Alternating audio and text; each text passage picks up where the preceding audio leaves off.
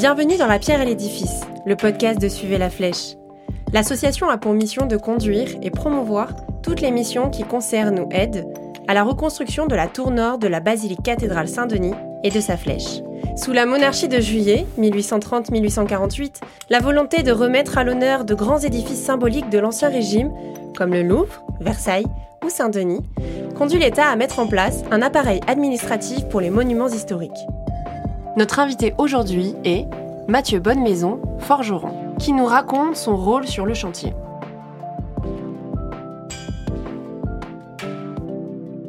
Nous, à la forge, euh, on va avoir euh, principalement pour rôle celui de taillandier. C'est-à-dire que forgeron, c'est pas un métier, ce sont plein de métiers différents. Et nous, celui qu'on va exercer principalement à la forge de Saint-Denis, c'est celui de taillandier, c'est-à-dire qu'on va fabriquer et réparer des outils de taille. On va fabriquer les outils pour les tailleurs de pierre principalement. On va fabriquer aussi, on va les réparer. Parce qu'en fait, forcément, euh, une fois que l'outil est fabriqué et qui part sur le chantier, il va être utilisé un certain temps par le tailleur de pierre, mais l'outil forcément va s'user sur la pierre et au bout d'un certain temps, il va le ramener euh, à la forge pour qu'on puisse le réparer. Et donc, nous, on est là pour ça, principalement. On va aussi pouvoir fabriquer d'autres euh, éléments en fer qu'on va retrouver dans euh, le bâti de la basilique, enfin de la flèche plus précisément. Parce que dans un monument comme la basilique de Saint-Denis, on va retrouver du fer aussi. Hein, pour consolider, renforcer la structure et assembler certaines pierres. On va pouvoir utiliser des goujons, donc des petits morceaux de fer qu'on va venir sceller au plomb entre deux pierres. On va pouvoir aussi utiliser des agrafes qui peuvent être scellés au plomb aussi. On va pouvoir utiliser euh, des tirants, donc des grandes barres en fer qui vont relier deux murs, qui vont avoir pour rôle principalement d'éviter que les murs s'écartent, qu'on va retrouver de chaque côté des encres. Après, euh, donc c'est des morceaux de fer sur lesquels vont être reliés le tirant. Et puis on va trouver aussi des chaînages qui vont venir ceinturer une partie euh, du monument pour éviter qu'il y ait des mouvements aussi, et éviter que ça craque. Alors ces éléments-là, généralement, ils peuvent être soit inclus dès la construction dans le, le monument ou euh, bah, parfois euh, au fil des restaurations, des réparations, ils peuvent être ajoutés si jamais on voit qu'il y a un problème structurel sur le monument. Donc nous, euh, on risque aussi de fabriquer ces éléments-là. Donc on va avoir un peu une double casquette sur le chantier. Et puis à côté de ça, on espère aussi pouvoir faire un petit peu d'archéologie expérimentale, c'est-à-dire dans la fabrication d'outils hein, surtout, c'est-à-dire que grâce aux traces laissées sur les pierres de la basilique par les tailleurs de pierre à l'époque, ben on a des empreintes sur ces pierres-là et on va pouvoir faire des relevés pour essayer de refabriquer des outils qui vont permettre aux tailleurs de pierre de coller au plus près de euh, la finition de ce qu'on pouvait avoir à l'époque. On vient tout simplement euh, prendre le relevé qu'on a fait, euh, mesurer, puis déterminer la forme de l'outil et, refabriquer la même chose. C'est pas très compliqué, mais c'est très intéressant à faire parce que c'est vrai que ça nous met dans une démarche un petit peu scientifique. Et donc même au niveau des techniques, si on a la possibilité, on espère qu'on pourra expérimenter avec les tailleurs de pierre pour pour au niveau de la taille sur différents types d'outils, des outils qu'on retrouve pas forcément aujourd'hui, donc les refabriquer, voir si ça fonctionne, si on peut les améliorer, enfin voilà quoi. Donc c'est euh, très intéressant. Donc notre rôle ça va être ça, et puis après il y a toute la partie médiation aussi où on va accueillir le public et puis on va essayer de transmettre un petit peu ce qu'on fait. Déjà que les gens puissent avoir un premier contact avec la forge et la taillanderie, donc expliquer ce qu'on fait, déterminer euh, comme je viens de le faire maintenant, bah, ce qu'on va fabriquer sur place, et puis comment on va le fabriquer aussi, c'est-à-dire avec la forge, en chauffant le fer ou l'acier, et en venant travailler le métal sur une enclume pour euh, déplacer la matière et lui donner sa forme euh, finale. Tout ça, c'est très intéressant parce que ça va permettre aux gens de voir des métiers, que ce soit à la forge à, la taille de pierre, des métiers qu'on voit pas forcément aujourd'hui très souvent dans la rue. Hein. Avant, euh, un forgeron, on pouvait en trouver facilement, jusque dans la première moitié du XXe siècle. Dans tous les villages, il y avait un forgeron parce qu'il en fallait un pour fabriquer ou réparer de l'outillage, des clous, faire du charronnage, donc fabriquer des tombereaux, des charrettes, enfin voilà, faire de l'entretien. Aujourd'hui, c'est plus vraiment le cas. Donc ça sera une possibilité de donner aussi accès à un public qui n'a pas forcément l'occasion de voir ces métiers-là souvent, de les voir en vrai. On va être là pour ça. On espère qu'on continuera aussi à avoir des scolaires qui passeront euh, pour pareil euh, leur expliquer notre travail et peut-être créer des vocations, on sait jamais. Ah, pourquoi pas. Donc euh, notre rôle sur le chantier, ça va être ça principalement. Au fur et à mesure que le chantier se profile et sachant que euh, la construction euh, du chantier devrait commencer d'ici la fin de l'année, on espère peut-être en septembre, octobre, chantier définitif, c'est-à-dire avec un centre d'interprétation et puis les loges des différents artisans. Ça, on espère que ça sera comme ça. Et puis ça, il y a encore des éléments à définir, mais ça va se faire au fur et à mesure. Au niveau de tout ce qui est euh, archéologie expérimentale sur le chantier, pour l'instant, on a eu des contacts avec des archéos On en a eu quelques-uns, des archéologues, certains chercheurs aussi, euh, notamment, euh, je pense, euh, bah, qui sont venus un peu par l'intermédiaire aussi de Fred Thibault, hein, qui est d'ailleurs de pierre sur le projet, qui nous avait ramené quelques chercheurs, Marc Viré notamment, qui nous a quittés il y a pas si longtemps. Et du coup, oui, on a eu des interactions et, ça nous a permis aussi de comprendre certaines choses, même si il faudrait peut-être un, peu approfondir et aller un petit peu plus loin. Mais après, dans nos métiers, il y a aussi une connaissance à avoir de la matière en elle-même du travail. C'est sans prétention. Hein. Il faut joindre euh, la théorie et la pratique. Il faut les deux pour euh, vraiment arriver à tirer des conclusions qui sont on l'espère au, plus près de la réalité euh, qui aurait pu être à l'époque, même si c'est compliqué d'être euh, d'en être sûr à 100%. Mais euh, c'est important d'allier les deux. Donc après, moi personnellement, je sais que bah, je continue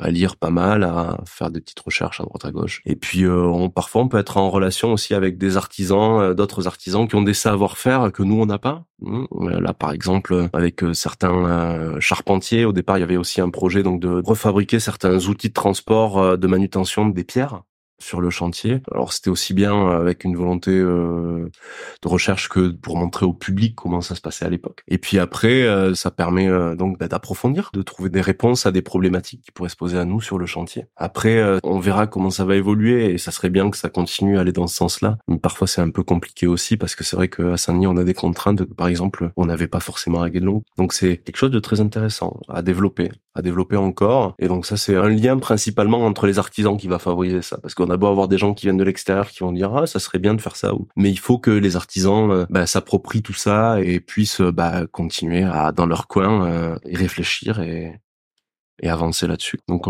là, c'est vrai que dernièrement, on a un peu moins eu l'occasion de faire ça parce que les ateliers, bah, on est parti dans une direction où on est plus dans la médiation.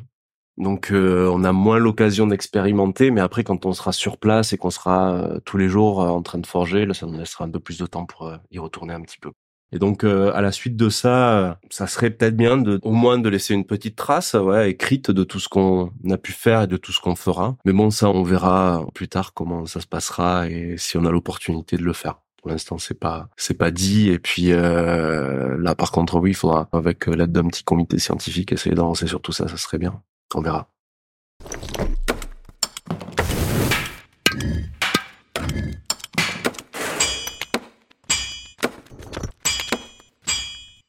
Pour le remontage de la flèche de la basilique de Saint-Denis, on va avoir un public assez euh, assez varié. C'est-à-dire que ça vient un peu de partout. Hein, déjà, on a un public de scolaires assez important qui viennent euh, bah, du coin, hein, des alentours de Saint-Denis et puis des villes euh, aux alentours. Donc ça c'est bien, ça c'est intéressant parce que c'est vrai que bah, ça leur permet de découvrir ces métiers-là et puis ça les fait sortir un, peu aussi de notre époque, on va dire. La relation au temps n'est pas la même et puis ils sont un peu fascinés par la forge, par la taille de pierre aussi. On voit que surtout, alors à la fin on les fait pas forcément manipuler parce que c'est un peu dangereux. Hein. Du métal entre 800 et 1200 degrés, euh, dans les mains d'enfants de 9-10 ans, c'est pas c'est pas top. Du coup, pour eux, ça va être plutôt de la pâte à modeler qu'on va faire pour essayer de les euh, familiariser au déplacement de matière. Donc c'est intéressant. Mais en taille de pierre, ils vont vraiment tailler la pierre et on voit que quand ils font ça, il y en a certains qui se prennent au jeu et ils sont fascinés quoi. Ils sont dans le truc et et euh, on a du mal à les décrocher de leur pierre.